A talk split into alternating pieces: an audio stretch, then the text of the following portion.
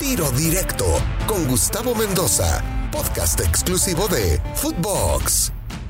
Amigos de Tiro Directo, qué placer saludarlos. Hoy junto a Rodolfo Landeros, mi hermano. Rodo Landeros está aquí en Tiro Directo para platicarnos de lo que será esta jornada 3 de la Liga MX y por supuesto el plato fuerte, el Monterrey Cruz Azul y de paso, ¿por qué no? También le damos al Mundial de Clubes. ¿Cómo andas, mi Rodo? Qué gusto saludarte. Hermano querido, el gusto es todo mío. Una jornada interesante de fútbol. Pues ya muchos equipos también que no los veíamos en acción ya entraron en ella. Van a entrar otros también, como el América, que yo ya, ya no sé ni qué onda, pero sin lugar a dudas, aderezado por el Monterrey Cruz Azul. Me estoy frotando las manos para este partido. Ahora sí viene lo chido. Oye, y, y lo del América también señalar lo del enfrentamiento contra el equipo del Atlas, ¿no? ¿Cómo han ido cayéndose los, los soldaditos del América, eh? El primero iban a contratar a, a Solari, no, no, ya vuela Solari, no, bueno, luego Pola Reola, no, no, tampoco Pola Reola. Bueno, ahora déjame ver si mi hermano, si mis fuerzas básicas me venden a Juan Otero, ¿no? A ver si, si está más fácil, Claro. ya, ellos son mis clientes, es cliente frecuente. Oye, pero tremendo negocio que hace Santos siempre con América. Ellos son los más felices, ellos son los más beneficiados. Yo creo que ante la urgencia que necesitan de ese extremo, oye, pero yo sí me pongo a pensar, eh, tan devaluado está el fútbol mexicano y el Club América para que Paul Arriola en un año mundialista rechazara jugar en el América por irse a Houston. O sea, eso, eso a mí me llama la atención, además porque es un jugador que conoce la liga. Él estuvo en Cholos antes de pasar a DC United, pero bueno, ahora les toca el Atlas, nada más no, no me salgan con alineaciones indebidas porque ya contra el campeón se la salen calabaceando siempre. De ahí se levantó el campeón, ¿eh? De- digo, fue el semestre sí, sí. pasado, pero ahí ya se levantó y dejó de pelear por el descenso, bueno, por el pagar y esta onda. Oye, pero volviendo a lo del América que dices, Rodo, es que yo creo que al americanismo todavía no le queda claro que el América ya no es poderoso económicamente hablando. Estoy hablando solamente económico. Ya no tiene, ya no es el equipo que trae el billete para pagar lo que se ofrezca. Arriba le ofrecieron mejor sueldo en Houston y dijo, caray, oye, yo tengo que asegurar mi carrera, igualamelo Claro. y lo vemos. No, no, no se puede. Ah, pues órale. ¿Y por qué se les cayó Solari? Porque no quisieron pagar cinco, porque ofrecieron cuatro. ¿Por qué se les cae Paul Arriola? Porque no traen el presupuesto. ¿Por qué no han ido por jugadores más como Diego Valdés, más ya hechos, o un extranjero de calidad que venga de fuera, que también sea aspirante a Europa? Porque ya no tienen el presupuesto de antes, Rodo. La verdad. Y lo increíble, lo increíble es que el aficionado aún no se da cuenta. A mí me tocó cubrir a la América en la primera etapa de Miguel Herrera cuando el presidente deportivo era Ricardo Peláez y ellos te lo decían, es que ya no, o sea, el presupuesto que tenemos es este. O sea, yo recuerdo así dentro de los grandes fichajes en esa etapa fue el de Chucho Benítez de Santos, por cierto, y el de y el de Oribe Peralta de Santos, por cierto. Esos fueron como los más rimbombantes que me tocaron eh, en, mi, en mi etapa de reportero cubriendo la Fuente del América, pero fuera de eso, o sea, difícilmente vas a ver un jugador eh, digamos, en nombre o en papel rimbombante, porque han llegado jugadores que debajo de los reflectores, como Rubén Zambuesa, que llegó y la rompió ante la duda de muchos, eh, a mí me parece que ya no es ese que va a fichar a las grandes estrellas en Sudamérica o en Europa. Sí, que se vayan acostumbrando de una vez, porque ya obviamente siempre llega Tigres, llega Monterrey y todavía le pondría Cruz Azul, que son los tres que hoy sí llegan con el billete y se llevan al jugador que más les gusta. Pero bueno, eh, ojalá sea un buen partido entre América y Atlas. Yo hablaba del Monterrey Cruz Azul por el morbo este, mi querido Rodo, de Romo, Charlie, Charlie Romo. Romo pues apenas se va a presentar, Charlie debutó con gol y gol, ¿qué te parece?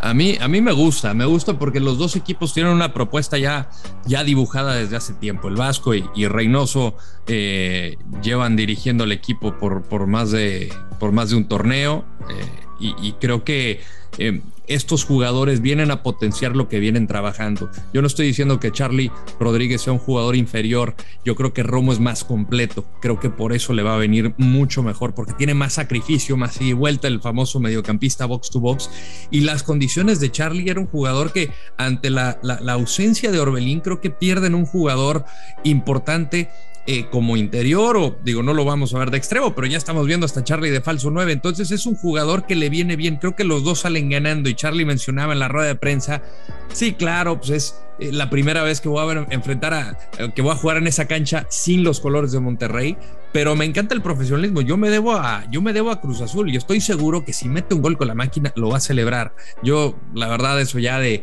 no celebrar se me hace absurdo, eh, porque te, si le dices, es que si no le falta el respeto a mi club actual, pues, si, no celebras, le faltas respeto al club al que estás defendiendo, al que te está pagando, mi ahí, nos podríamos comer un pollito, ¿eh? Tú y yo.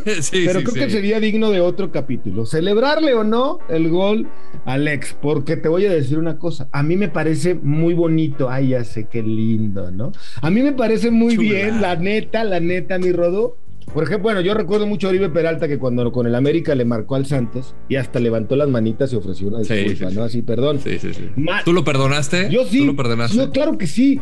Yo diría, serías un poco profesional si la fallas, o si no la metes, ah. o si la tiras afuera adrede. Ahí sí hay También, también. Pero ese pollito no lo comemos luego, si te parece. Sí, sí, ¿Eh? sí. Pero, a ver, me encanta. Eh, lo de Charlie. Dijo que llegando a Cruz Azul tenía más chance de ir a Europa. Yo comparto contigo en lo de que Romo está más maduro en, todos los sentidos, como ser humano, como futbolista, como persona, por la edad, por el recorrido, por lo que tú me digas, porque ella jugó Querétaro, Cruz Azul y ahora Monterrey, por muchas cosas.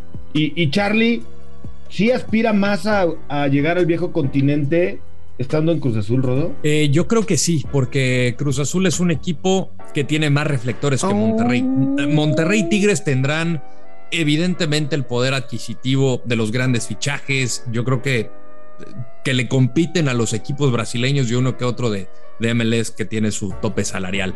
Pero Cruz Azul tiene más reflectores porque es un equipo, es un equipo grande que recientemente ha sido campeón. Monterrey quizá puede tener la situación del Mundial de Clubes, donde en esa vitrina, en ese escaparate, creo que Charlie le fue muy bien.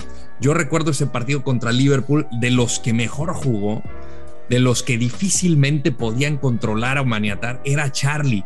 Y después de ese partido cayó en picada. Yo no recuperamos a ese Charlie Rodríguez hasta el torneo pasado, a mi parecer. Y ahorita que lo estoy viendo encendido en Cruz Azul, lo veo con nuevos bríos. Mencionaba que después de ese gol de, la primera fecha, que fue un desahogo por todo lo que estaba pasando. O sea, al final no hay, no hay que dejar de lado el, factor humano, que yo creo que también es a considerar. Pero el Cruz Azul es un equipo que va a estar en los reflectores, que va a estar siempre en los medios, que va a estar en el ojo del huracán. Entonces, si tiene más posibilidades, yo creo que sí. Sí, y además, pues no deja de ser uno de los equipos más populares, ¿no? Ya no le quiero decir si grande o no, porque puede entrar uno en debate de los últimos años y etcétera, pero de los más, de más, alta convocatoria de este país, sin duda. Acabas de decir una situación de la cual me acordé de un tema que te voy a comentar, y es que tú dijiste ahorita que el Monterrey Tigres le arrebata fichajes al fútbol brasileño o le compite y también en la MLS. Fíjate que el otro día te voy a dar una nota y comidita a ti que te gusta la MLS como a mí y que, y que, y que además la gente como que no la valora en México, no termina de dimensionar realmente el potencial, el alcance que ya tiene y lo que falta, ¿no? Pues, por ejemplo, darse cuenta que hoy las academias de fútbol soccer en Estados Unidos juveniles de niños son una locura. Eh, hay más equipos de esa naturaleza que incluso de la NFL, por ejemplo. Pero bueno, este eh, no voy a debatir ahorita con eso. Eso también va a ser otro, otro, otro, pollito.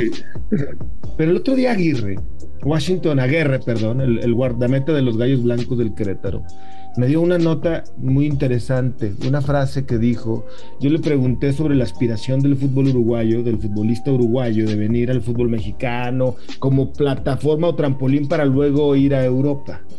Y la respuesta de Washington Aguirre fue más o menos la siguiente, palabras más, palabras menos.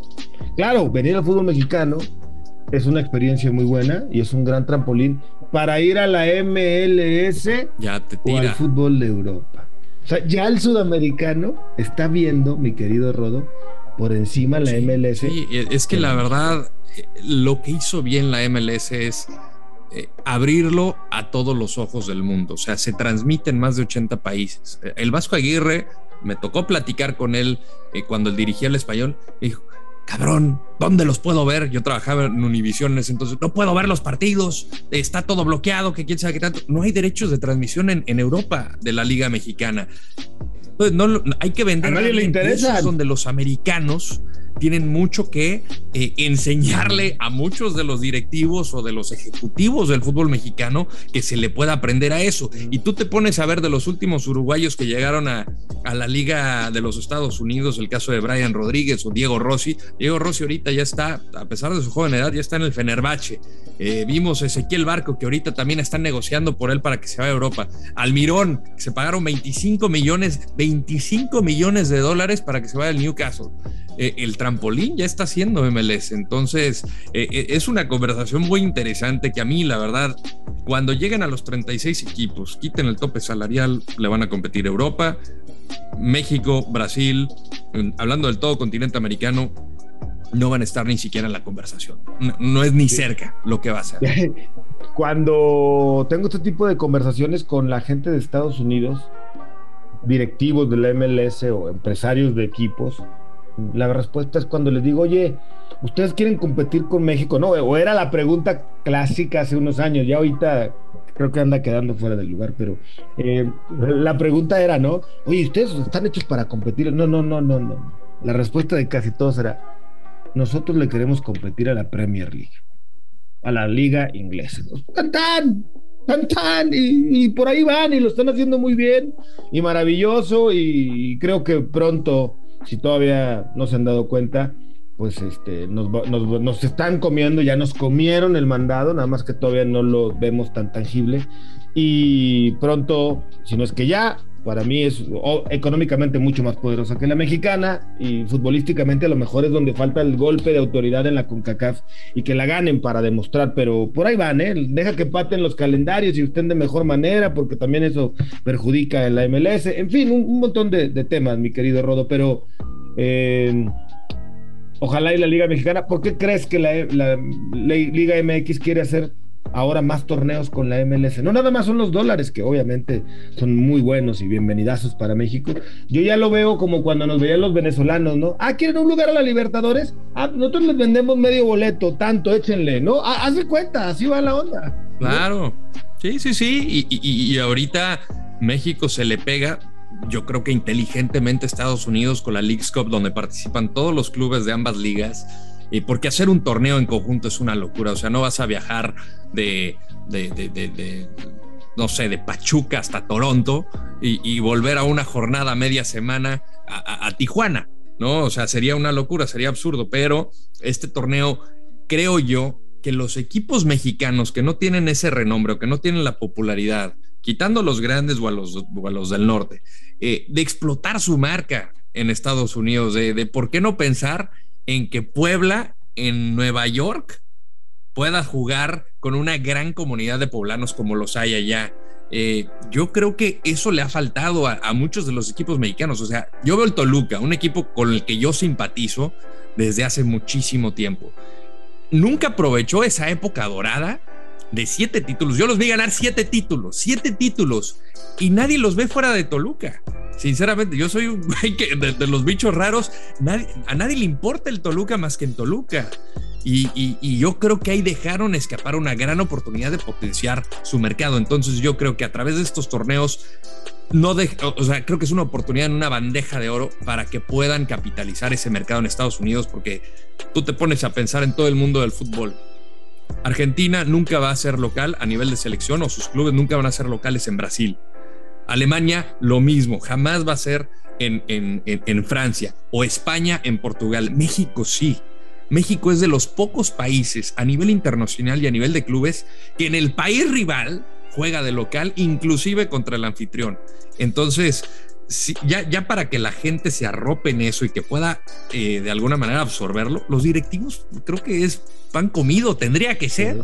De acuerdo. Mira, mi querido Rodo, como siempre nos faltan minutos para seguir platicando. Siempre comenzamos con un tema y terminamos hablando de otros mucho más interesantes y nos falta tiempo, mi querido Rodo, pero ya será tema para otros episodios, ya sea de tiro directo o cualquier otro show aquí en Footbox. Por lo pronto, mi querido Rodo, te mando un fuerte abrazo, te doy las gracias y nos escuchamos otro momento. A ti, mi Gus, un placer como siempre, abrazo y buen fin de semana. Rodolfo Landeros, yo soy Gustavo Mendoza.